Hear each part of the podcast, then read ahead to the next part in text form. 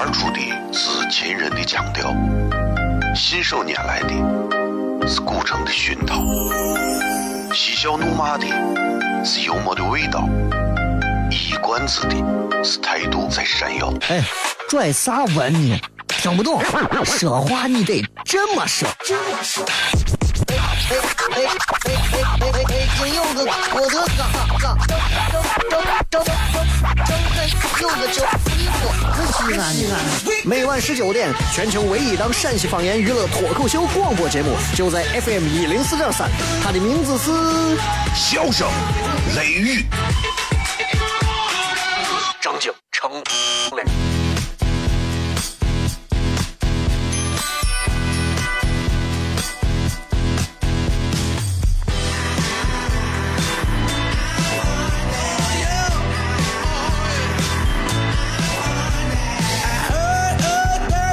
各位好，欢迎各位收听《笑声雷雨》，这里是 FM 一零四点三西安交通旅游广播，在每个周一到周五的晚上十九点到二十点这一个小时带来的节目《笑声雷雨》。各位好，我是小雷。刚才主要是为了熟悉一下普通话，好久不说了，突然还不适应，知道吧？以前是光说普通话的时候，觉得偶尔说一点西安话，觉得挺丢脸的。现在是一说普通话，觉得很丢脸，你知道吧？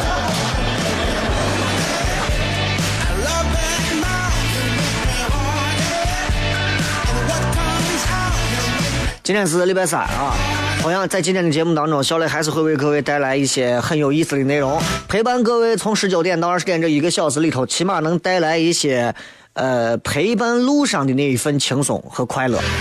当然了，同时啊，这档节目呢，并不是说就一定能够给大家带来多么多么哎比啥都重要，那不可能。毕竟现如今这个时代啊，你不一样了。为啥呢？你看，大家很多东西资源共享。比如说我要是在网上找一个段子，我说过，我一讲，别人就会说，哎，你这是网上的段子，对吧？以前会吗？以前我拿本读者照着念，所有人都会说我是学者，对不对？所以现在这个工作啊，越来越难了，啊，这个工作也越来越不好那啥了。当然了，呃，这不重要，重要的其实你现在听广播有一个诀窍是听啥呢？呃，听人。有一种节目是听内容，有一种节目是听人。娱乐节目一定首先是听人，这个人好玩，不假不作不装不矫情，这个人有意思，有头脑有思想，睿智有反应，幽默笑点哎比较高，而且很有品。那哦，我愿意听这个人，对不对？你说这人笑话讲的也烂。讲的也不好笑，还自认为自己很好笑，这是最可怕的事情，你知道吧？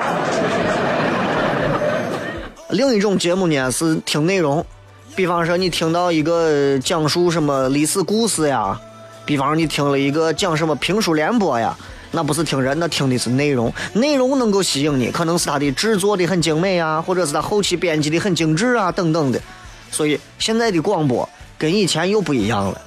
说实话，现在有多少人还会回到家里头没事的时候打开广播坚持收听？我不知道。啊，就像网上总是在讨论传统媒体还能活多久这样一个问题。其实我觉得传统媒体能一直活下去，毕竟它是还是我还是要成为主流媒体，对吧？任何时候电视广播都不可能会被取代，但是只可能。少一点啊，看的人少一点，听的人少一点。但是我觉得网络这个东西，它总有一天还是会让人们重新回去，放下手机看书，放下手机去听广播，放下手机出去感受世界，而不是一味的只在手机上如何如何，对吧？今天呢，咱们在呃微博以及微信上都会跟各位来做一个直播贴的话题讨论，同时各位也可以除了参与这个话题之外，还可以聊些别的。你们想有啥问题都可以来提问。今天的直播贴内容就是。说这个异性啊，不管你是男的女的，异性，当对方的什么做了什么样的一些言行举止，说了啥话，做了啥事，会让你觉得，嗯，这个人可以，这个人可以值得托付终生，一辈子，这个人绝对我可以娶，这个人我绝对可以嫁，有吗？回想我这七百个前女友，还真不是那么那么容易就能让一个人碰见。异性能说出话来，就让你觉得哎呀靠谱啊。毕竟现在你知道这个人啊，都给自己保留的多一些啊。就像歌唱的嘛，要给自己保留点啊。新浪微博、微信公众平台，各位都可以搜索“小雷”呼啸的小雷锋的雷。西安脱口秀俱乐部两个微信号，第二个微信号应该已经也满了，所以我不知道还能不能再加啊。每天都有很多人在加，我能通过的都叫通过了。西安 Talk Show X I A N T L K S H O W。哦，亲爱的露丝，你还记不记得那个面积狠、染技狠、感觉伤及狠的深深意外？哦，亲爱的露丝，你为啥要无情地把我甩掉？哦，亲爱的露丝给给老板等我们去结婚，等这头发都赔完了。哦，亲爱的露丝，没有你，以后谁给我赚溜辣子？我难过极了。各位好，这里是 FM 一零四点三西安交通旅游广播，在每个周一到周五的晚上十九点到二十点，小雷为各位带来这一个小时的节目《笑声雷雨》。各位好，我是小雷。哦，天哪！笑声雷雨，有没有爱情无所谓，只要每天都陶醉。每个周一到周五，FM 幺零四点三，笑声雷雨，很好，很合适。哎，算你那胆子正的很，说不透你，赶紧请笑声雷雨，一会儿笑雷出来，把你鱼逮完了。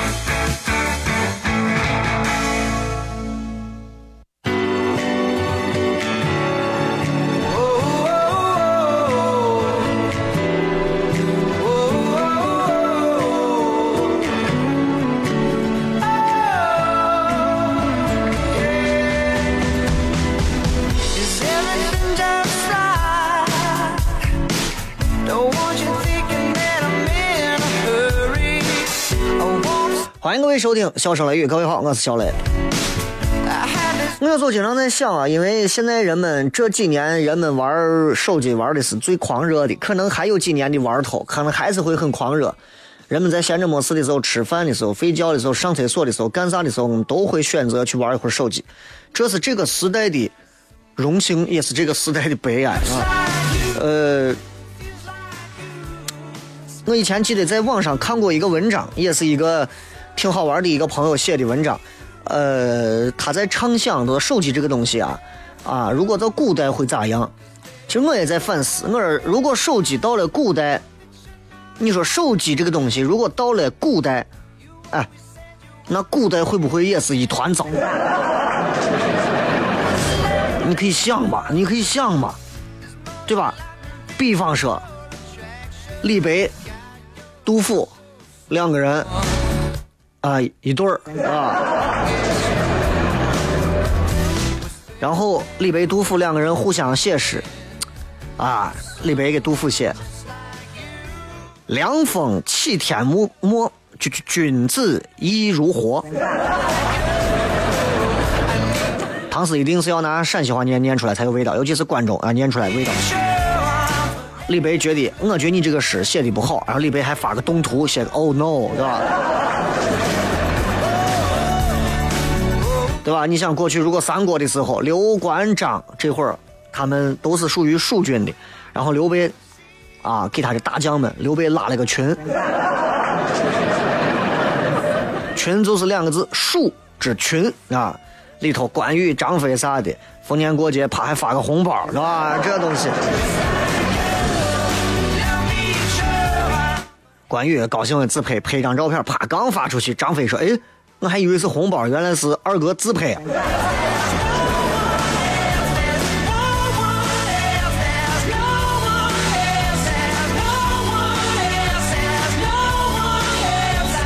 你要知道，刚才我说的“凉风起天末，君子意如何”，这是一种被牵挂的温暖。但是如果用微信两个人去这么聊天，就不可能是这个样子。如果两个人一说一见面一说，哎，李白手机打开微信啊，然后发过来，凉风，凉风起天末，君子意如何？白话一说，哎，呃，李老师，俺这最近降温了，你说咋样？哎呀，我这也挺好，挺好的。那你注意身体啊！对对对对对对。心想，平时我发朋友圈都不点个赞，对吧？不一样，不一样啊！由此可见，其实我们现在所用的这种社交文化的这种交流，其实跟诗里面的那种文化，我们是无法去比拟的，这不能对比，没有办法对比，任何时候那都不能这么去对比，这是承载不了诗里面那种内涵的东西。朋友圈有一个好处就是，它让人跟人的联系变得没有成本了，几乎不要成本了。你知道，当一个东西没有成本的时候，人们是会选择不太在意和珍惜的。比方说，你以前追个女娃，这个女娃跟你是异地恋，你平均每个礼拜给她写两封信，你每天都在盼回信，这一个成本和投入会让你对这一份感情，应该说是抱以非常浓烈的期盼和憧憬。如今呢，啊，你不管是在国内、国外、全球任何地方，只要有网络能覆盖的地方，视频直播，视频随便看一下，你这会儿弄啥呢？啊，挺好的，也就那样子了，完了。随时随地，anytime anywhere any place，对吧？一句话，发一张相片，点一个赞，一秒钟的事情。那么既然是这个样子，你要知道人跟人的交情就变得没劲了。你有没有发现，你朋友圈里的朋友有几个是正儿八经朋友？你要知道，今天大多数的人是不在乎有没有劲的。不过说到另外一个事情啊，其实在乎的人就会变得更多。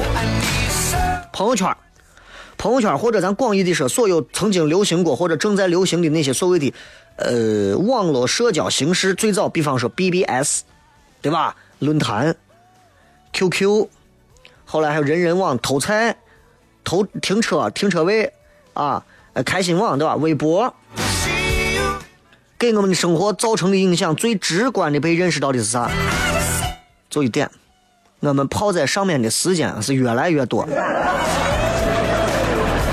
也导致我们做正事儿的时间越来越少。这就是我们现在很多人说的拖延症。很多人有拖延症啊，我有没有呢？我也有，我也是如今这个手机时代、网络时代的一个被害者啊，而且我还愿意被人家害，是吧？拖延症，拖延症是个很可怕的病，除了一种人得拖延症最好的，就想自杀的。啊，我十八岁那年我都想死了，我要不是拖延症拖到八十一，真的，对吧？这就是拖延症。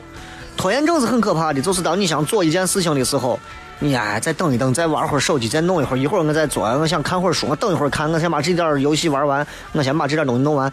时间久了之后，就会出现一些问题，这个问题就是，就是你对你想做的事情好像就不是那么的 care 了。对吧？病得很重啊，这这东西很可怕。就是你时间长了，你的拖延症严重之后，你会让那些对你有期待的人越来越失望。所以，我现在就意识到，真的，回到这个主题，现在很多人啊，闲着没事的时候就刷朋友圈，包括这会儿听节目的人，包括开出租车的，包括开公交车的。你看我一个手开车，一个手发手机的人少吗？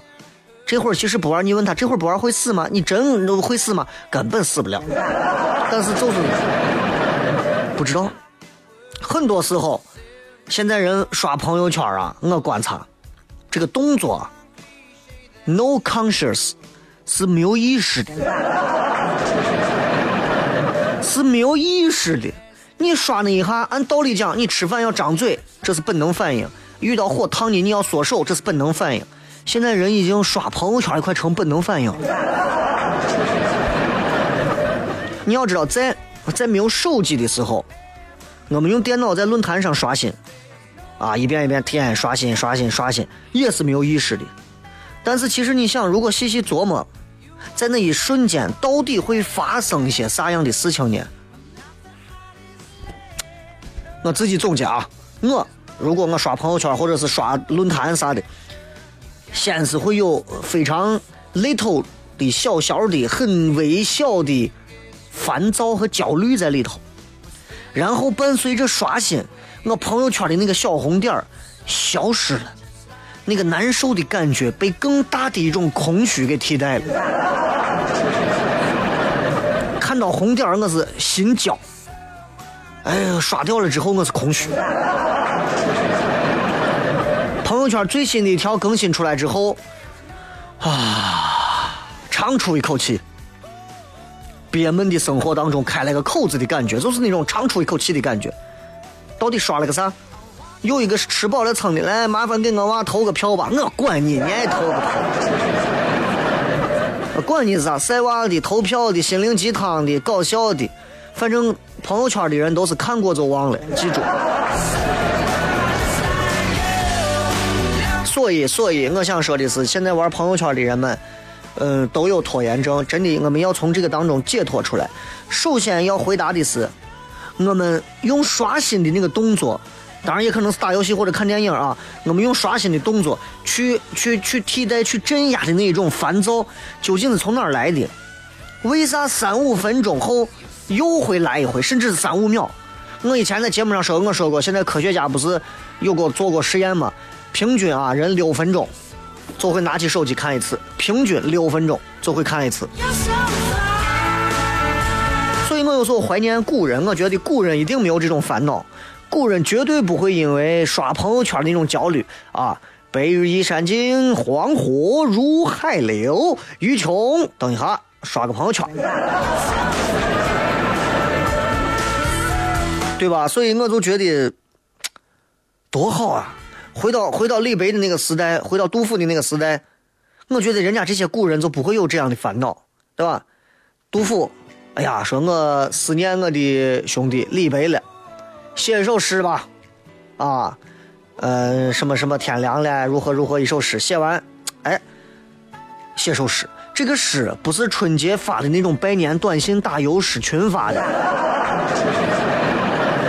也不用考虑我发了这个东西之后，呃，会不会巩固人脉，会不会得罪他，会不会讨好他，也不用参加什么什么中国什么什么好文字的海选，我也不用考虑评委对我的这个东西，我也不用考虑粉丝，我也不用故意故意去如何，我也不用粉，我也没有粉丝，对不对？花多少钱来预定我的诗？不管怎么样，我都没有流量这个东西，我连稿费都没有。这首诗跟前途理想和美好生活啥都没有关系。那为啥还要写诗呢？古代人不写行不行呢？胡乱写一首行不行呢？我告诉你，不可能。为啥？为啥不可能？用杜甫这样的这种有品位的古人诗人来说，我现在很羡慕他们，因为他们不会被朋友圈和手机所袭扰。如果有人约我出去郊游，比方说啊，我是古人，找我去打猎，上家里头吃饭，找个歌女演个小曲儿，多快活！扔下笔我就去了。去了之后，喝酒啊，喝到正嗨，也不懊恼，对吧？也不说呀，我今天我就挂着你那一首诗没有写，今天不写明天写嘛，明天不写后天写嘛，对不对？有啥纠结的？这有一壶酒，今天不喝换成明天喝嘛。写诗对杜甫来说，那也是美好的事情，都是美好的事情。所以今天的我们啊，哼唧哼唧哼唧，我们更愿意相信别人也跟我们一样都在哼唧。这种拖延症从现在开始越来越严重。其实从古到今，懒的人有没有非常多，但是这种拿自己撒气、烦躁、抱怨的社会风气，这是最近这十年的事情。就跟网络社交在人们生活当中普及差不多是同一个时代。老一辈的人不会理解，将来的人也不会理解。然后我就是这么，我就是这么盼望的啊，不然人都太可怜了。你说三十年后，我希望人们会回忆啊，在二呃二十一世纪初，人们那会儿天天玩手机，属于空虚的时代。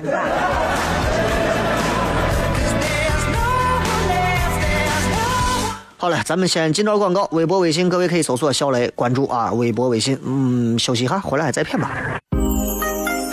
脱口而出的是秦人的腔调，信手拈来的是古城的熏陶，嬉笑怒骂的是幽默的味道，一冠子的是态度在闪耀。哎，拽啥文呢？听不懂，说话你得这么说。哎哎哎！金有个我的哥哥，周周周周周周有个就我西安，西安。每晚十九点，全球唯一档陕西方言娱乐脱口秀广播节目，就在 FM 一零四点三，它的名字是。笑声雷雨，张景成脸。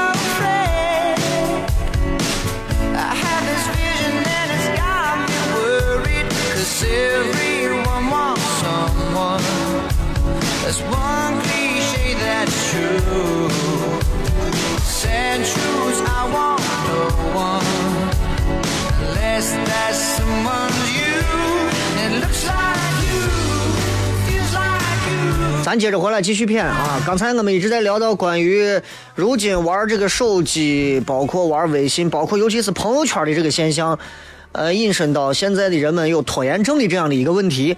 其实我们接下来在半点之后，我想跟大家说的是，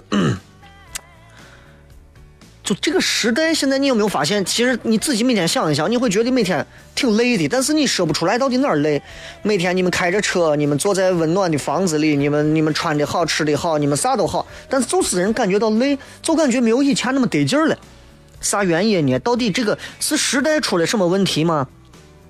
答案其实跟咱之前说的一样，现在人谁身上有毛病就两个字，甚至是这个时代的毛病就两个字，啥呢？没劲。你发现没有？没劲。一方面，当下的生活状态我们没有办法认同。呃，说的稍微官方一点，你没有办法在现在的生活当中去建立起某一种意义。你看以前过年的时候，拿过年来举例子，以前那会儿过年，我最大的过年的意义是啥？我可以枕头底下有压岁钱，一块一块新的，十块十块新的，一毛一毛新的，真的是这样。新衣服，新的炮竹，穿着新衣服、新鞋，拿着新钱，拿着一堆炮，在外头跟一帮娃们踩在那些爆竹的那些碎的纸屑上，那种感觉，那种意义，你知道对一个娃来讲意味着啥？现在有吗？没劲。都是下雪，窗户一拉开，哇，下大雪了，冲下去，脚踩在那个没有被人踩过的雪上，咯噔噔、咯噔噔、咯吱吱、咯吱吱的声声音，那种感觉对于一个娃来讲，即便是鹅毛大雪，鹅毛雪就贴在你的脸上，你感觉到冷，但是你丝毫不会觉得冷，你仍然想在雪地里打滚，你想和雪地融为一体，这就是下雪给那个时候我们带来的意义。现在呢，我们对啥都建立不起意义。挣钱，挣钱有啥意义？挣钱就是花嘛，花到哪儿呢？我们胡花，能花到哪儿？当然，我觉得，如果谁有拖延症，可能会觉得我说这个不对。比方说，那我写作业有意义吧？意义就是作业写完了，我就可以给老师交了，这是符合社会标准的。但是这个意义是发生在作业写完并且交上去的那一刻。并不存在于当下。换句话说，你写完作业是有意义的，写作业本身是没有意义的。所以，所以我们才会想象出 another life，对对对对，an an another life，对，另一种生活，另一种生活。啊，写完作业，我们写作业呀，无聊无聊无聊无聊。但那个时候脑子里想，写完作业我要玩，写完作业我要打游戏，写完作业我要去找隔壁的妹子，对吧？来弥补现在这种没劲，这就是产生拖延的本质原因。所以朋友圈，现如今的朋友圈就是给我们构建另一种生活的一个好地方，真的是这样。朋友圈里有心灵鸡汤，有成功学，有励志故事，嗯，就让你感觉你离成功，离啥都近了一步。有心灵测试啊，有有有有星座，有有有智力测验。啊，让你能找到你的位置，有段子，有故事，有小游戏，可以让你聚精会神地沉浸在朋友圈一段时间，假装我们从现实生活中解脱。而且我们还可以自己有选择的发照片、发状态，呈现出希望让别人看到的那个自己。哇，大家都觉得哇，每个人心中都有另一种生活，另一种生活就应该是那个样子的。一直到我们突然有一天会意识到，朋友圈里发的那些狗屁东西、廉价的东西都是过家家一样。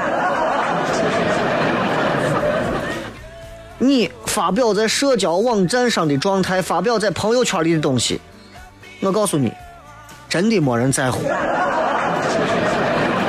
去年二三十场二三十场开放麦，每一次开场我都会给所有来到场的朋友说：第一，你们不要发朋友圈，原因很简单，因为你发朋友圈真没有人在乎你在这看啥东西，真的。但是大多数的人不信，还是会发啊。当然还是有人信的，因为慢慢人们就发现没有啥意思了。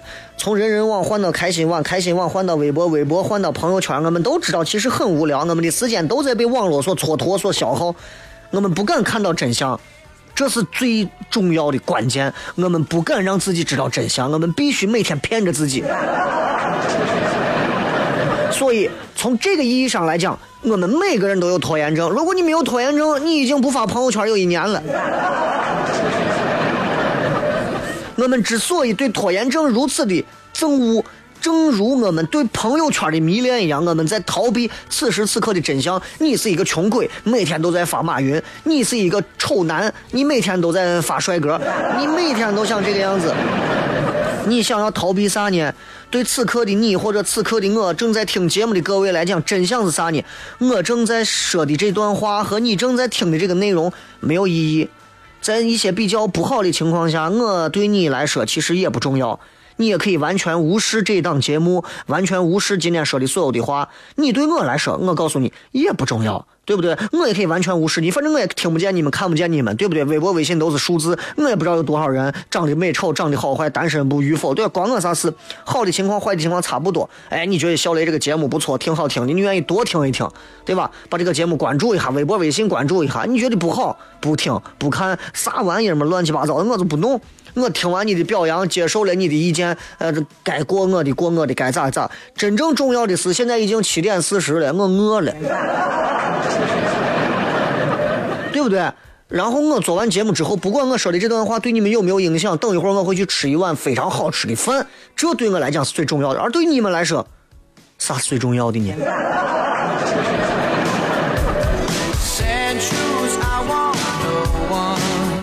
列夫·托尔斯泰啊，我算文豪了吧，对吧？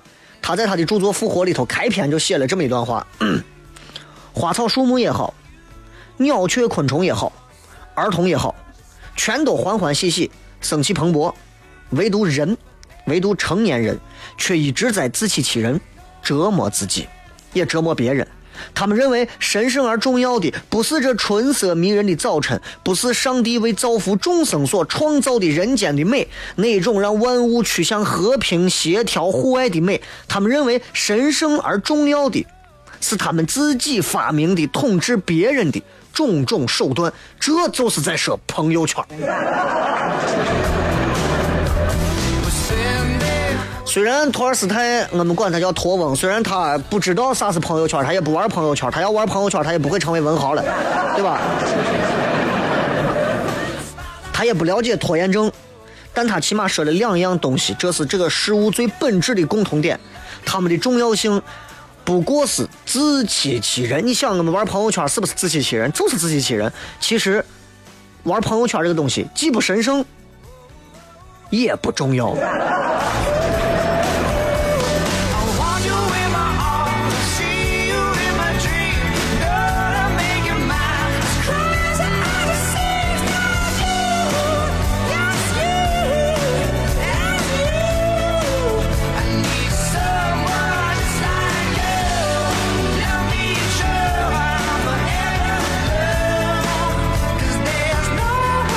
今天跟各位啊聊到关于这个玩朋友圈，现在朋友圈如此盛行，以及跟拖延症有关的一些事情。其实最终我想说明一点，朋友圈这个东西啊，作为一个大众休闲娱乐的工具，呃，的的确确让很多人得到了便利和实惠。但是就朋友圈这个东西，啊，微信其实倒还好，能沟通嘛，能开会，能交流，能转账，对吧？但朋友圈这个东西真的是既不神圣，也不重要。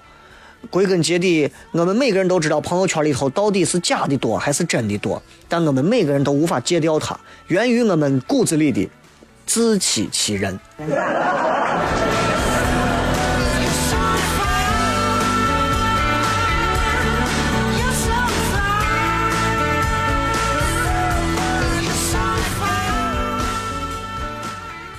好了，今天就骗这么多啊。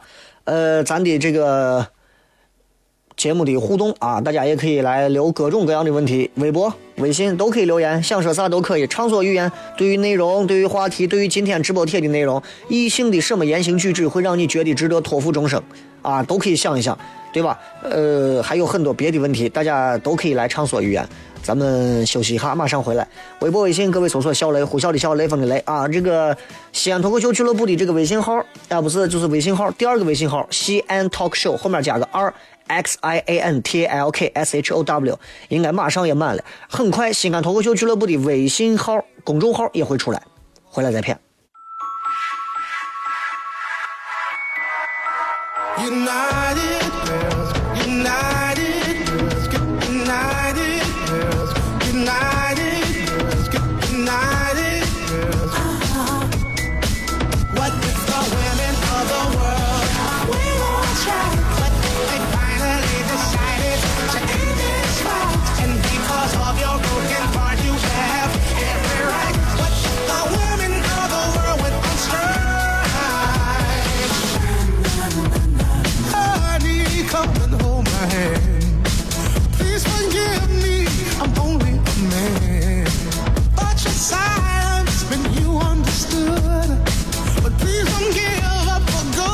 我们来看一看各位在微博、微信当中发来的一些好玩的留言。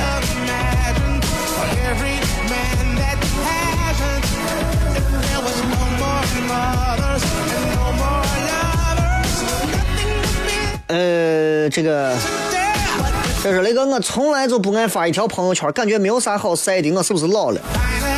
没有，没有啥晒的就对了。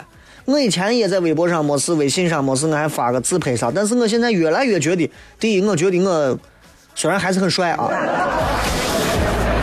但是在骨子里，我觉得咱这年纪一不天天跟一帮子我女娃们在说晒自己的长相或者啥，而且那帮女娃不是前期整容就是后期 PS，跟人家比啥嘛？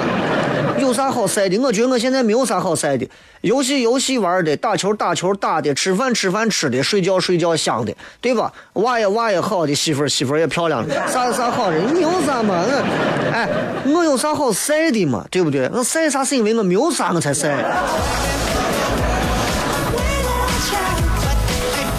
两条鱼说：“谁回复一下节目在哪个 APP 可以听？荔枝 FM，蜻蜓哎那个喜马拉雅 FM。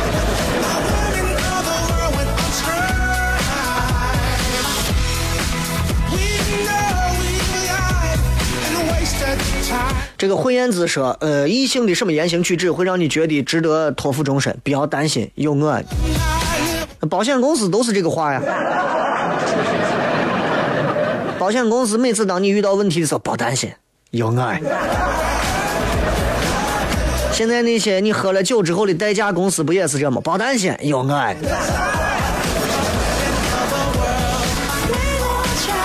恩小人说：“那就是这嘛，放着我来，你去看电视，这就值得嫁了。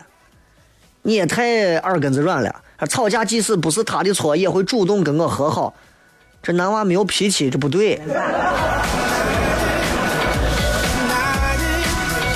伊莱文说，总觉得托付终身应该是对于女生来说的，男生也需要托付终身给女生。男人的自由比女人还宝贵啊！你不懂啊？你真是不理解呀！你知道，当一个女人嫁给男人，女人总是在说：“你知道我把我的一辈子都给你。”男人心里面骂了一句脏字，然后心说：“啊，好像我这一辈子都还给别人了一样。”何其有幸遇见你说给我暖手，因为夜班缘故要熬夜给我买泡水喝的草药啥的，就穷的连个热水袋都没有嘛。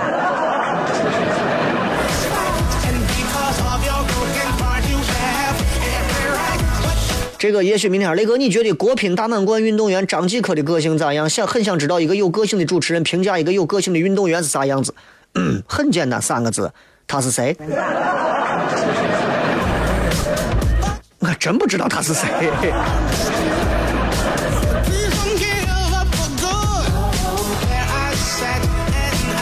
呃，莫大惊莫小怪说，下班回家后能进厨房做饭，那你老公或者你男朋友指定在外头做了心虚的事情。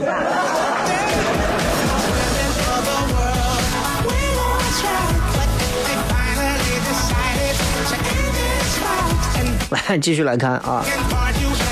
小丸子说不矫情不做作不吹牛不嚣张这要让他不喝酒。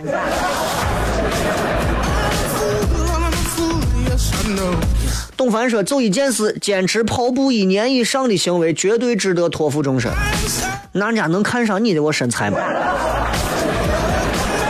文先生说，相由心生，他的微笑，一个男人的微笑，那像我这样的微笑，那内心应该是很猥琐的。喜新革面说，雷哥，我就想问你，每天下午七点的节目，你几点吃下午饭？呃，八点八点以后，我七点之前不吃饭啊，或者很少的情况下，如果我六点的节目下完之后，就是电视的节目结束之后，六点到七点有一个小时，我可能会偶尔吃一点也都是那种像什么兰州牛肉拉面那种清汤寡水的。为啥？害怕吃多顶住了，上节目的时候状态不好。这么多年都习惯了。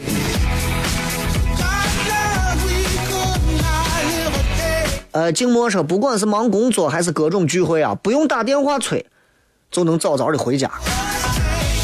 我也是没朋友。啊，这个叫什么？大可说，吵架时候不凶女人。哎，这种男人有，我就是这。我跟我媳妇吵架，我从来不会说你咋是个这玩意儿，我我从来不会说这种，我都是自己扇自己。西魏九王子说，吃饭的时候会抢着买单。那你今后你想嫁的客户会很多。这个丢丢说，从我们学校前门背到宿舍楼底下，西安工程大临潼校区全是台阶，学校是个斜的。感觉你是在黑你们学校啊？哼，这个这个四叔说，哈哈哈哈哈，异性只为传宗接代，同性才是真爱。祝你幸福。呃，吃瓜的蜡笔小新说，经过荏苒的时光，他看到过我最不堪的一面，知道了我所有的弱点，吵过了所有情侣都会吵的架。第二天，他还是会对我说：“老婆，早安，赶紧起，起来把早饭吃完，咱离婚。”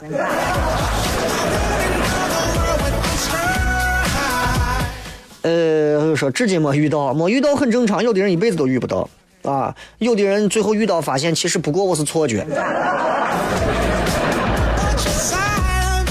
这个什么什么 M 说不太言语啊，做事暖心，时来惊喜。其实这个让我还觉得有一点意思，就是现在很少能有这样的异性，不管是男娃女娃啊，平时话可能不需要太多，但是他做的事情件件事情都能暖到对方，这很重要啊。然后偶尔还会有一些惊喜，这证明他的内心是非常的热情和活跃的。这一点确实不是每个人都能做到的啊！这一点包括我自己，我觉得我都做不到啊！这这真的要向人家学习一下。你这个神话说的非常好。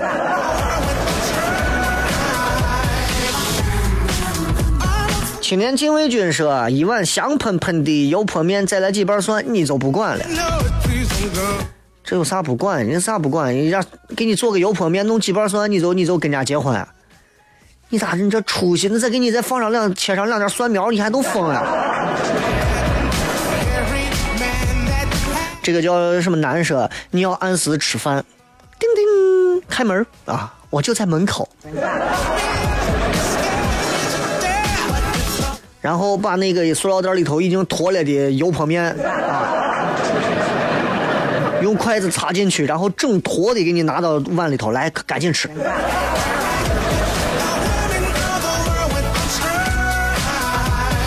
神经病说愿意为了所爱的人吃苦奋斗，有担当。那那个被爱的人就一点能力都没有吗？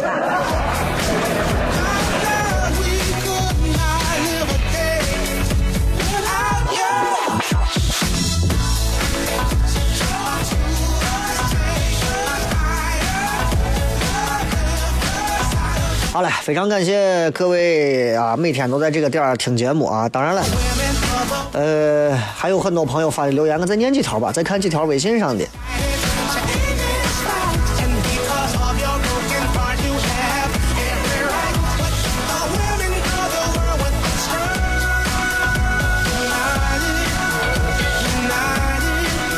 这个说。吵完架男朋友说想象不了没有你以后每一天怎么过。顺便说一句，我男朋友跟我都特别喜欢你的节目，上车必听。呃，其实我说心里话，如果一个男人说我真的想象不了没有你的以后每一天该怎么过，那是尔康该说的话。如果一个人连他心爱的另一半不在，他自己都不知道该如何过，这个人是不配做、不配有爱情、不配谈恋爱的。都说跟他吃面的时候，我想给他点个饮料，他说花那个冤枉钱干啥？老板给咱来碗面汤。啊，这一点说中我了。如果我跟一个女娃谈恋爱，然后我请她去叠个，我请她要去吃个西餐，女娃说吃西餐干啥？又不好吃，我就想吃个面。带我到面馆，我说那给你点个饮料，我吃啥饮料？我给你剥两个蒜，来给你吃蒜。哇，真的瞬间就把我打动了。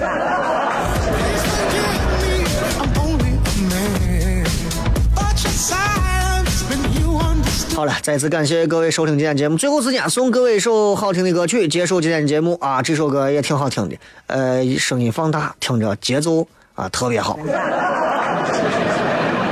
Oh man. Oh man. Oh man. Not again. Yeah, I learned the game from William Wesley. You can never check me. Back to back for the that didn't get the message. Back to back like I'm on the cover of Lethal Weapon. Back to back like I'm Jordan 96, 97. Whoa, very important and very pretentious. When I look back, I might be mad that I gave this attention. Yeah, but it's weighing heavy on my conscience. Yeah, and you left the boy no options. I wanna see my go insane. You gon' make me step out of my frame. You gon' make me buy bottles for Charlemagne. You gon' make me go out of my way. I waited four days. Where y'all at? I drove here in a rave playing ARF. I'm not sure what it was that really made y'all mad, but I guess this is what I gotta do to make y'all rap. I mean, oh, can't fool the city, man, they know what's up. Second floor, uh-huh. Tootsie's getting shoulder rubs. This for y'all to think that I don't write enough. Just mad cause I got the Midas touch. You love it and you gotta get a world tour. Is that a world tour or your girl's tour? I know that you gotta be a